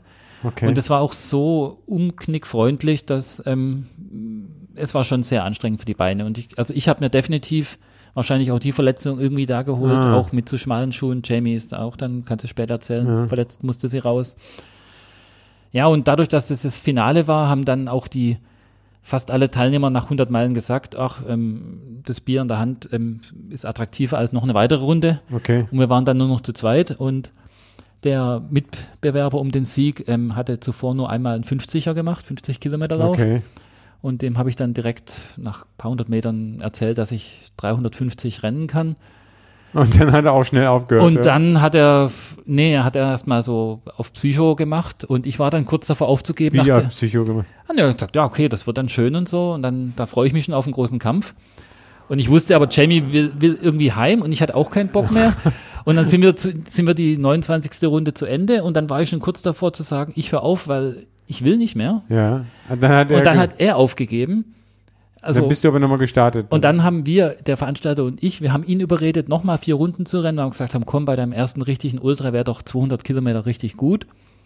Kurz danach ist mir aufgefallen, Mist, jetzt habe ich mir nochmal vier Stunden Ja, wie gesagt, das habe ich jetzt nicht verstanden. Warum. Nee, wir fanden, nee, aber das ist dieses familiäre. Ich habe dann gesagt, nee, klar, könnte ich jetzt gewinnen, aber du kannst jetzt nicht aufhören. Ich meine, du gibst doch nicht, gibst doch nicht bei 180 auf. 200 ist doch mal eine Zahl. Da hat der Veranstalter auch gesagt, der Steph, natürlich, du machst die 200 voll. Und dann hat er aber nur noch eine weitere Runde geschafft okay. und hat dann auch Druck von seiner Frau bekommen, die heim wollte. Aha. Und dann sind wir bei. Ja, bist du denn nie 200 dann voll gelaufen? Nee, ich bin die 192. Ähm, so, aber, aber, da du schon genug 200er gelaufen hast, war das ja. dann okay. Also es war dann so, ähm, er hat dann quasi aufgegeben und dann muss man nochmal eine komplette ja, klar, Runde. weil sonst wäre ihr ja gleichzeitig ausgestiegen. Genau. Und im Ziel gab es dann eine Urne für mich, eine richtige Urne. Mhm. Ähm, genau. Wo, wo man sich dann gleich einäschern kann. genau, entsprechend heißt der Lauf auch ähm, Another Bites the Dust. Also, ah, genau. genau. Cool. Und ähm, so kam ich zu meinem ersten ähm, Finish bei einem Last ja, Man Standing. Genau. Ja. Und, und, den würdest du, oder wollt ihr dann zu zweit dann nochmal Wir machen? würden den gern nochmal machen. Ich weiß aber auch, ähm, dass der einer von den Favoriten ausgestiegen ist, recht frühzeitig mit Problemen, weil er ein paar Wochen später einen 500er in Italien machen wollte, mhm. der aber nicht stattgefunden hat. Also ich kann mit Sicherheit sagen, wenn der nochmal nächstes Jahr stattfindet, und das wird er, dann werden wir mindestens 50 Stunden laufen. Wow. Mindestens. Also ich, ich sehe eher auch die 60 Stunden, weil der, okay. der Alexander doch sehr, sehr fit ist und okay. ich auch. Aber also die ersten Runden ist schon mehr los auf der Strecke, da sind ja, viele ja. dabei. Ja, ne? es waren, glaube ich, 40 bis 50. Hält man sich da dann eigentlich zurück, dass man die Stunden, die Strecken so läuft, dass man gemütlich ankommt oder läuft man ruhig schneller und hat mehr Zeit zur Pause? Also die, die guten Läufer sind sehr schnell gerannt die ganze Zeit. Also ich war, okay. ich war von den guten Läufern einer derjenigen, der, einer der wenigen, der immer so zwischen 45 und 50 Minuten gebraucht hat. Okay. Die sind teilweise mit 35 Minuten gerannt. Aber da machst du dich doch kaputt. Ja, also es macht keinen Sinn. Ja. ja. Es ist halt so ein Trade-off. Mache ich, mach ich ähm, schneller, habe dafür 10 Minuten Pause oder mhm. 20 Minuten, kann aufs Klo gehen, Blasen verar ähm, verarzten, duschen, was essen, schlafen später. Mhm. Ähm, ich hatte mal eine Runde mit 55 Minuten. Da ist Jamie vorausgerannt, ich war noch auf der Toilette und habe dann ein bisschen gebummelt. Achso, ich dachte, man muss gleich starten am Anfang. Nee, nee, aber danach bin ich Okay. nach einem halben Kilometer in die Büsche. Ach, nach einem halben, okay. äh, und, ja, ja. und man wird dann schon nervös, wenn man nur noch fünf Minuten hat. Ich wusste zwar, okay, das sind noch ähm, 300 Meter oder 400 Meter. Ja, ja, ja. Man wird nervös, weil es gibt nichts Blöderes als zum Beispiel ein Freund von mir letztes Jahr, der Marc, der hat einfach, der hat's verpennt den Start. Ja. Ah. Also Okay. und einfach wegen wegen wegen einer Klopause oder wegen Verbummelei nicht mehr in die nächste Runde zu kommen, wäre einfach schade. Und Mhm. deswegen versucht man sich im Po- Polster zu erarbeiten. Aber die, ich war erstaunt. Also ich bin eine Runde bin ich mal mit dem mit dem schnellsten gerannt ähm, in 35 Minuten. Boah. Da sind wir schon auf den meisten Etappen zu vierer Schnitt gerannt Ja, ja. weil durch Bergauf und durch die Trails verliert man ein bisschen, wo ich mir auch gedacht habe, das macht überhaupt keinen Sinn. Ja. Nee, nee, Das waren aber auch die Leute, die halt die 100 Meilen voll machen wollten. Ja. nee. Okay. Also ich war mir schon bewusst. Die nicht mehr dann wollten. Deswegen ist es für mich auch, das klingt jetzt wirklich blöd, wenn ich sage, dass der Sieg mir geschenkt wurde, aber er wurde mir sehr leicht gemacht. Okay. Ja. Ja. Und Ähm, würdest du so ein Laufformat interessanter finden? Also es gibt ja sonst die 6 Stunden, 12 Stunden, 24 Stunden Ja. Läufe, was ich an denen eigentlich attraktiv finde, dass dann auch die nicht so guten genauso lange Ja. auf der Strecke sind. Ähm, alle sind gleichzeitig fertig, man, keiner muss auf den anderen warten. Man hat halt nur unterschiedliche Distanzen gemacht. Also oder? Last Man Standing halt ich ist sehr unglücklich für die Zuschauer. Also wenn das Ganze nach 30 Stunden war okay, aber wenn das Ganze 60 Stunden geht, dann ist es wirklich so, dass da kaum noch Leute da sind. Stimmt, weil alle anderen dann irgendwie. Und Es gibt kein Interesse und vor allem man weiß ja auch, wenn, wenn gute Leute am Start sind, das kann es noch zwei Tage so gehen. Und zum Beispiel Zwei Tage. was und, und vor vier Jahren war das so, dass der Johann, der jetzt dieses Jahr gewonnen hat, und der, der, der ähm, Jeremy, die mussten nach 48 Stunden abbrechen, weil Johanns Flug nach Schweden zurückging. Ach so, was Blödes auch. Und für mich ist auch klar, wir, zum Glück startet der Last Man Standing in Belgien Freitagabend. Okay. Das heißt, ich habe schon bis Sonntagabend 48 Stunden. Das, das heißt, mag aber trotzdem noch nicht ausreichen. nein, ich werde auf jeden Fall den Montag mir freinehmen müssen, aber ich glaube, mehr als 60, 70 Stunden Aber dein Arbeitgeber ist sowas gewohnt, oder was? Oder du hast da Verständnis gewisse. Ja, Verständnis. Nein. Doch, doch, aber das Verständnis ist mehr so nach dem Motto, ähm, der, der arme Junge, ja, okay, der, bei dem ist sowas durchgeknallt. der, lass mir den lieber laufen. Nein, aber mein, ich bin relativ flexibel in meiner Arbeit. Ähm, Ja. Das weißt du selber, in der IT kann man Ja, auch ja. viel im Homeoffice machen. Ich habe mir sogar schon überlegt, man könnte im Notfall bei einem Last Man Standing, Standing immer halbe Stunde laufen, halbe Stunde dann halbe Stunde irgendwelche Jobs Genau. monitoren oder Ja, genau. Ja, ja. Ja. Aber ähm, das Format von einem Last Man Standing ist extrem eigen, also Ja. sehr Gibt's untypisch. also auch, äh, gibt's in Deutschland solche? Nein, der Michael Neumann ähm, ähm, hat es letztes Jahr geplant, hat aber kaum Abgesagt, das habe Ja, ich genau. heute gesehen im Internet, haben, ja. haben sich kaum Leute angemeldet. Ähm, ich würde sowas ge wirklich gern mal machen, auch organisieren und auch laufen. Das wäre noch eine nächste Frage. Mein, na, selber mal irgend so ein, mit deiner ganzen Erfahrung von den ganzen Leuten, Ja. die du gesehen hast und ja, ob das jetzt hier im Taunus sein muss oder irgendwo, würdest du auch mal was selber entwerfen wollen? Selber mal einen Laufplan oder was? also wir, wir würden das gern machen. Race Director? Genau, wir würden das sehr gern machen, glaube Ah. ich. Ähm, ich sehe nur die Gefahr, dass sich da keiner anmeldet, weil sie alle Angst haben. Also, ah, weil sie, weil, dich, sie, weil sie dich kennen. Ja. weil sie dann sagen, ich habe aber keinen Bock auf irgendwie Steinbruch hochklettern oder was. Würdest du denn, äh, schwebt dir sowas vor mit vor- Nein, also ich, natürlich, natürlich, Natürlich. also inoffiziell, na, ja. Nein, aber ich würde gerne ein Last Man Standing mal organisieren. Mhm. Ähm, das kann man eigentlich, ähm, wenn man gemein ist, macht man das auf einer 6 Kilometer ähm, Runde auf Feldwegen. Ja, Mhm. Weil dann, dann habe ich von vornherein, weiß ich, das dauert 70 Stunden. Ja. Je schwerer ich den mache, Die, desto. die Frage ist ja auch, Ja. was ist die Zeit, also ähm, und wen spricht man an? Also wenn Ja. die, wenn du den dann so machst, dass man schon einen, einen 430er Schnitt laufen kannst, dann können alle Volksläufer da würden sich gar nicht anmelden, weil das schaffen sie die erste Nee, Runde die, die, nicht. Ne? die Sache ist, ähm, die, diese sechs Kilometer, die sind schon gesetzt. Also ich glaube, das ist so das Achso, sechs Kilometer und eine Gesetz. Stunde ist gesetzt. Okay. Aber ich kann natürlich eine, eine harte Trailrunde machen, wo, wo ich nach, nach fünf Runden schon ermüdet bin. Oder ich Okay. mache das Ganze flach auf dem Feldweg, wo es dann wirklich nur noch über den Schlafentzug geht, wer weiterkommt. Ah, okay. Das ist eigentlich die Sache. Und ähm, zum Glück in Belgien ist es eben so, muss ich mich vielleicht korrigieren, das wird wahrscheinlich keine 60 Stunden gehen, weil der Trail so hart ist. Mhm. In den USA ist es eben so, wenn man quasi bis 18 Uhr sich durchgerettet hat. Ah, weil dann, die, dann kann man die Nacht sich erholen. dann, kommen, dann kommen diese, diese sechs, drei Kilometer Wendepunktstrecke auf der Straße, Ja. die auch brutal sind, weil es einfach eintönig ist. ermüdend ist. Aber äh, die, man kann eigentlich sagen, jemand, der Nacht in die Nacht reingeht in den USA, der kommt auch wieder raus aus der Nacht. Okay. Ja. Während bei einem Trail, bei einem All-Day-Trail-Kurs, wer in die Nacht reingeht, der Ja. ja, kommt selten normal raus.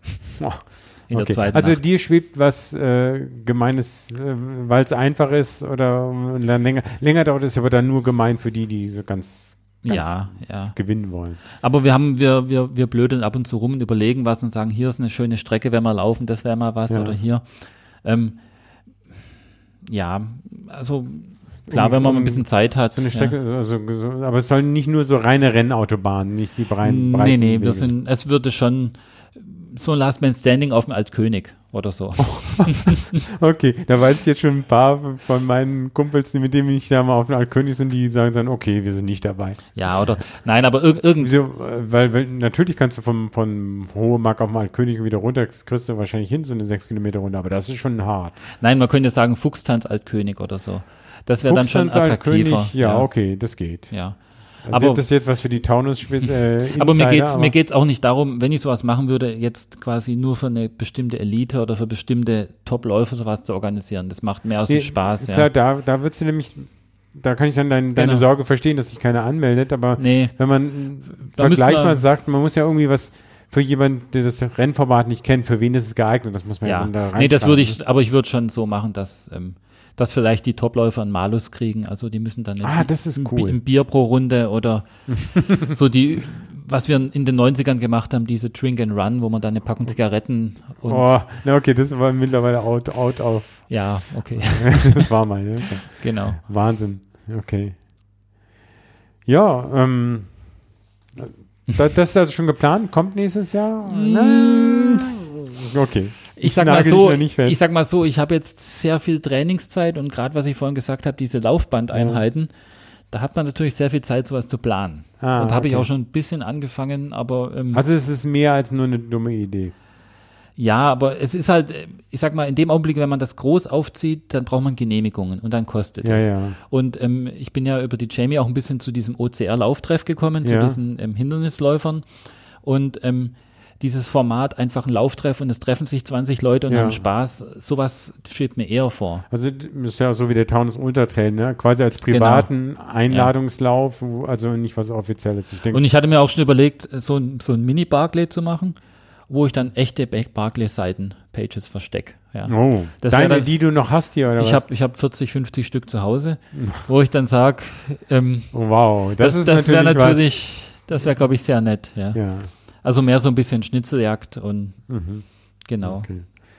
Ähm, Nochmal, läufst du auch dann mit Stöcken, die, die Ja. komplexen? kom- Wie ist das eigentlich? Also, das- ist, interessiert mich jetzt. Das ist wieder Eigennutz. Jetzt habe ich den erfahrenen Menschen hier neben mir sitzen. Ähm, das muss man aber auch erstmal lernen, ne? Ja, ich habe mir die Rippen im April gebrochen, weil ich auf meine Stöcke geflogen bin, bergauf. Also Bergauf auf die Stöcke. ich bin einfach auf meinen Stock getreten, bin dann umgefallen und ähm, bin quer auf den Stock gefallen Okay. mit den Rippen. Also es ist, ich, ich also ist nicht versuche, ungefährliches ich würde, ja, ich würde die Stöcke wirklich nur bei hochalpinen Etappen einsetzen. Mhm. Oder wenn ich wirklich weiß, ich habe irgendwie vielleicht ein, ein Problem, Knieproblem, das irgendwie bei Kilometer 100 Okay. raustritt.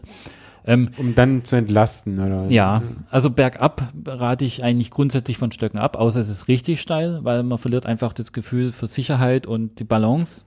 Man verliert es sich da, hätte gedacht, man hat nee, noch, weil, noch weil du permanent, du suchst permanent nach Aufsetzpunkten für, Ah. für die Stöcke und du achtest nicht mehr auf deine Beine, sondern du guckst eigentlich permanent, wo könnte ich Okay. einen Stock hinsetzen. Du wirst irrsinnig langsam und unsicher. Und Okay. du kannst es mal probieren, indem du mit und ohne Stöcke eine Strecke Ich rennst. habe noch keine Stöcke. Ich muss mir jetzt ja ich, welche ich, ja, ich werde dir gleich, ich habe hier welche, die kannst du gleich mitnehmen. Oh, okay. Ähm, ähm, außer es sind wirklich hochgradig alpine Etappen, wenn ich wirklich weiß, ich, ich muss mich abstützen, um überhaupt runterzukommen. Ja. Ähm, wobei ich auch ein Traditionalist bin, dahingehend, ich habe auch meine Stöcke dann 60 Stunden in der Hand normal. Ähm, ah, nicht zusammengepackt mittlerweile, oder was? nee, mittlerweile gibt es aber so viele Möglichkeiten. Es gibt ja spezielle Gürtel, es gibt die Möglichkeit, die Stöcke am, am Rucksack vorne an den Flaschen zu, zu arretieren. Ja. Und jetzt macht es vielleicht mehr Sinn zu sagen, okay, ich habe die Stöcke, benutze sie mal zehn Minuten, habe sie wieder hier dran, weil die wiegen auch nur noch 150 Gramm. Mit Magnet oder was? Oder wie werden die? Nö, mit, mit so, mit so, irgendwie so- Schnellverschluss, okay. genau. Ähm, da macht es eher Sinn, ja. Ja. Aber ganz ehrlich, die Stöcke nerven auch sehr in der Hand. Ja. Ja. Ich weiß nicht, ich bin einmal 70, 69 Stunden mit Stöcken in der Hand gerannt. Oh, ja. Das heutzutage würde ich sagen, nee, also man, man braucht es nicht unbedingt. Wenn man richtig schnell gehen kann, so die Hände, Knie und sich dann abstützen Ja. und durchdrücken, ist man eigentlich, finde ich, genauso schnell. Zumal, was man nicht vergessen darf, ähm, das merke ich bei mir immer, vor allem in Andorra jetzt auch wieder, ähm, man hat immer so eine Atemnot, weil Das war eins der Rennen, wo du nicht mehr Genau. hin willst, es strengt irrsinnig an mit Stöcken. Ich trainiere zwar, ich habe auch weil so man mehr Energie aufwendet Ja. oder was? Also Der Oberkörper. schneller ist, ne? der Oberkörper, man, man schont die. Beine, ja, aber der Oberkörper arbeitet richtig und man muss richtig viel mit Stöcken trainieren, dass man davon profitiert. Ja. Und man muss vorher in die Muckibude, um überhaupt einfach mit Stöcken, mit Stöcken trainieren. mit Stöcken trainieren. Mit Stöcken trainieren. Aber kann man das denn jetzt hier im, im Taunus? Ja, man kann es schon ausnutzen, aber ähm, der, der Zugewinn bergauf für diese zehn Minuten, die ich bergauf laufe, und ich habe die dann zu lange in der Hand, ich würde es nicht machen. Also auch bei einem Transalpinrad nicht? Oder? Transalpinrad würde ich es etappenabhängig machen. Okay. Ich weiß auch, dass es etappenabhängig gemacht wird. Ah, okay. Ja. Aber Also- wir werden uns nochmal unterhalten. Ich werde dir auch mal, ich kann dir auch mal einen Rucksack geben mit der Befestigung, Okay. dass du mal siehst, wenn man die, teilweise kann man die innerhalb von zehn Sekunden befestigen. ja. Dann, dann ist es was anderes, als wenn ich die jetzt irgendwie eine halbe Minute verstauen muss und einen Rucksack Genau. abnehmen muss dafür. ja, aber wir laufen ja auch in Kategorien, wo mal eine halbe Minute mehr oder weniger auch kein, Ja. kein Beinbruch sind. Ja. Okay, also okay, Stöcke. Gibt es eine andere, andere Spez was hast du, irgendwas Spezialgears, irgendwelche Sachen, die du, wo du jetzt über deine vielen Läufe gesagt hast, okay, mit dem und dem wird es besser oder? Fällt mir jetzt- also Cremes, meine, das was zwei Sachen, die mich wirklich erstaunen, was die meisten Leute, oder drei Sachen, was die meisten Leute nie dabei haben. Das erste ist einfach eine gute Fußcreme. Ja. Es gibt einfach Bodyglide zum Beispiel, so einen Stift, wo man sich eincremt. Da wundere ich mich immer, wie die Leute Blasen kriegen. Die sagen, nee, stimmt, könnte ich mal benutzen. Das zweite, was die meisten Leute nicht dabei haben, sind ähm, Ingwer-Tabletten oder Ingwer-Stücke, einfach für den Magen. Mhm. Also Ingwer ist das Beste für den Magen. Das heißt, ich hole einfach ein paar ungezuckerte Ja. Ingwerstückchen. Und das dritte, Und das, das isst du permanent so ein bisschen nebenher teilweise, oder teilweise vorsorglich, teilweise, aber auch wenn ich dann Magenprobleme habe. okay, Aber aber kannte ich auch noch nicht den Tipp. eigentlich vor jeder Aid Station. Ja. Vor jeder Ja. Erzählung. Oder es gibt so, es gibt in den USA heißen die TAMS, TOMS. ähm, Das sind so Calciumcarbonat. Das ist Gips eigentlich. Und da, Mhm. Okay. davon isst man, vollgegipst und dann ging's davon halt. isst man wirklich so 30, 40 Stück im Wettkampf. Okay. Und die, die neutralisieren die Magensäure. Das ist so wie, Ah, und dann das- kannst du normal essen oder was? genau, das, Okay. das, das hat in den USA jeder, in Deutschland. Ich verteile die manchmal im Wettkampf. Okay. Auch an die Konkurrenz, weil die wirken gut. Und meine größte Geheimwaffe, würde ich eigentlich sagen, sind Hustenbonbons. Schlicht und einfach, weil Okay. wenn man permanent, man kann besser atmen, man lenkt sich ab, ja. So Eukalyptus. Eukalyptus, genau. Zitrone, Ähm, Wick. Das Durstgefühl ist nicht so groß, ja. Und Okay. das ist jetzt so, wo auch immer dann die Leute, wenn ich mit jemand laufe, dann sagt, ja, stimmt eigentlich, hast du mal für mich eins, ja. Ach ja. Und jetzt gerade im Winter, wenn jemand sagt, ah nee, dann habe ich immer trockenen Hals und dann kriege ich Ingwer, der Gips. Ingwergips und Hustenbonbons. Hustenbonbons, ja gut. Und was isst du dann? Also gerade jetzt, weil, also ich, ich fand es manchmal immer schwierig rauszubekommen, also gerade jetzt bei Tredorado, auch wo es ja natürlich schon, was, auf was habe ich jetzt eigentlich Hunger, ne? Dann probierst du was? Nee, das ist es nicht. Nee. Dann, oder, oder ist es bei dir immer das Gleiche? Nee. Also für mich war legendär der 2015 oder 16 Jurasteig, da habe ich mich eigentlich 35 Stunden nur von Bounty ernährt. Ah, Da habe ich einfach gemerkt, direkt am Anfang, Bounty, das ist das, was mein Körper braucht. Und dann okay. Haben wir nur Bounties. Habe ich Also permanent immer nur Bounties. süß. Immer nur süß. Ich habe dann ein paar Monate später den Schönbuch Ultra gewonnen. Da Auch hat, der, mit Bounties. da hat der Veranstalter mir gleich am ersten VP eine Großpackung Bounties hingelegt und ich so, äh, ich kann keine Bounties sehen, lass weg. Und habe kein einziges Bounty gegessen. Okay. Ähm, ich habe dann da mich, zählt er dann heute noch von, von Ja. mittlerweile sage ich sehr viel Avocado. Ja. Avocado. 2016 habe ich dreieinhalb komplette Avocados zwischen Runde 1 und 2 beim Barclay reingeschoben bekommen. Ah, äh, Haben die die vorrätig oder muss man sich das dann selber?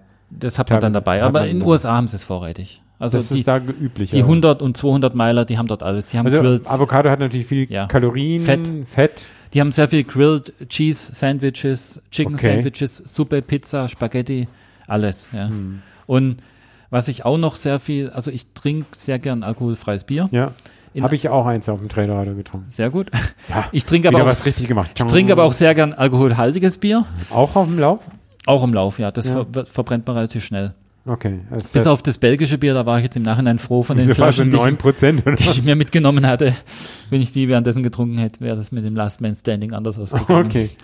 Nein, am, Also du sagst, so ein, so ein Glas oder eine ganze Dose geht mal. Je nachdem. ja, ja. Okay. Wenn man noch dazu was isst. Ja, was Vielleicht. dazu essen. Aber es ist auch, ich, ich kenne Ultraläufer, die, die gerade beim, beim Tour de Champs, dieser 200-Meilen-Lauf in Ostertal mit 24.000 Mhm. Höhenmetern, die freuen sich dann bei jeder Alm auf ihren Weizen. Es, ist- es ist unterschiedlich, Okay. ja, das könnte ich auch nicht. Also, Nee. ja, ich bin auch jemand, ich trinke sehr viel Wasser im Wettkampf, ja, Ja.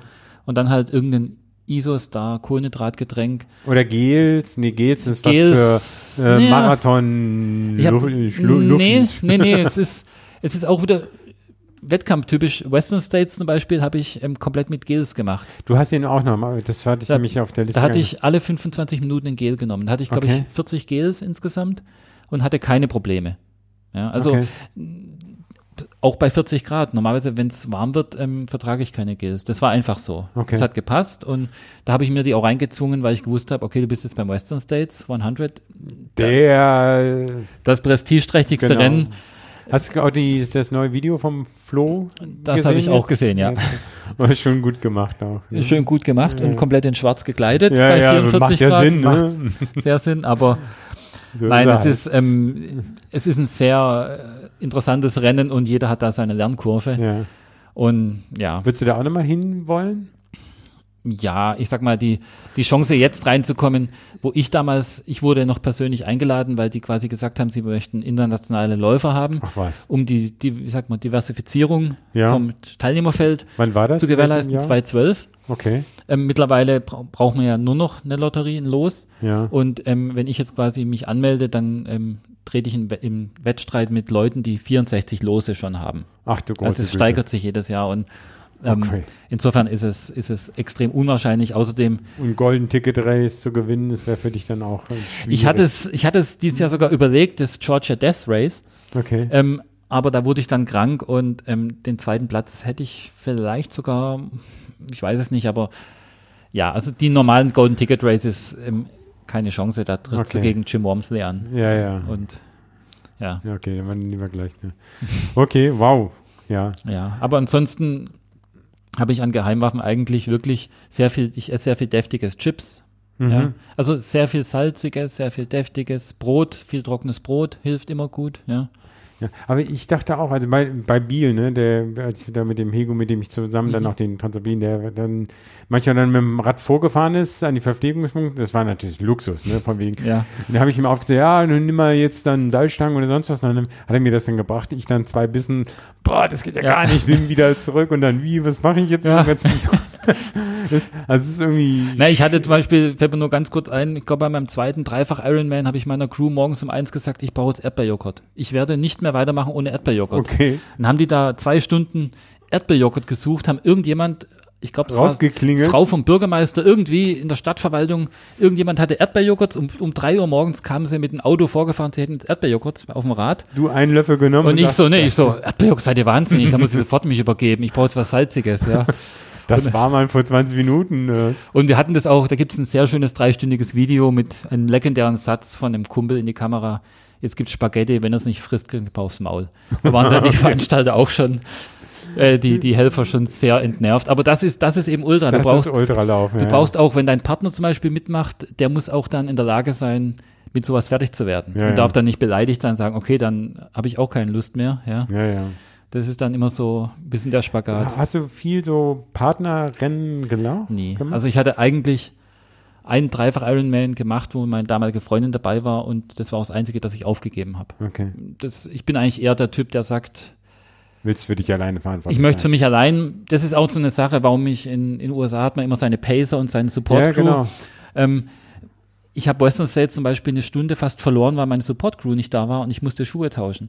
Und ich musste dann auf die Support Crew warten und die hatten Achsbruch am Bus und dann saß ich da äh, knapp 60 Minuten. Ach, Scheiße. Das war direkt nach dem River Crossing, das Ja, heißt, ja. ich war pitchnass und es war kalt und ähm, ich hatte Krämpfe und auch mit diesen Pacern, dann ist dein Pacer nicht da und hat dein Pacer Probleme und deswegen mag ich das lieber allein. Ja. Ja. Beziehungsweise jetzt bin ich mit, äh, meine Partnerin ist ja auch Ultra-Trailerin Genau. und die hat auch ein gewisses Verständnis dafür, Ja. ähm, beziehungsweise sie weiß auch, was sie nicht ernst nehmen muss. Also das ist ja auch so eine Sache, ähm, Ja. was man vielleicht auch so als bisschen, vielleicht nicht als Abschluss, aber so Ja, über doch. dieses, dieses Interview legen kann.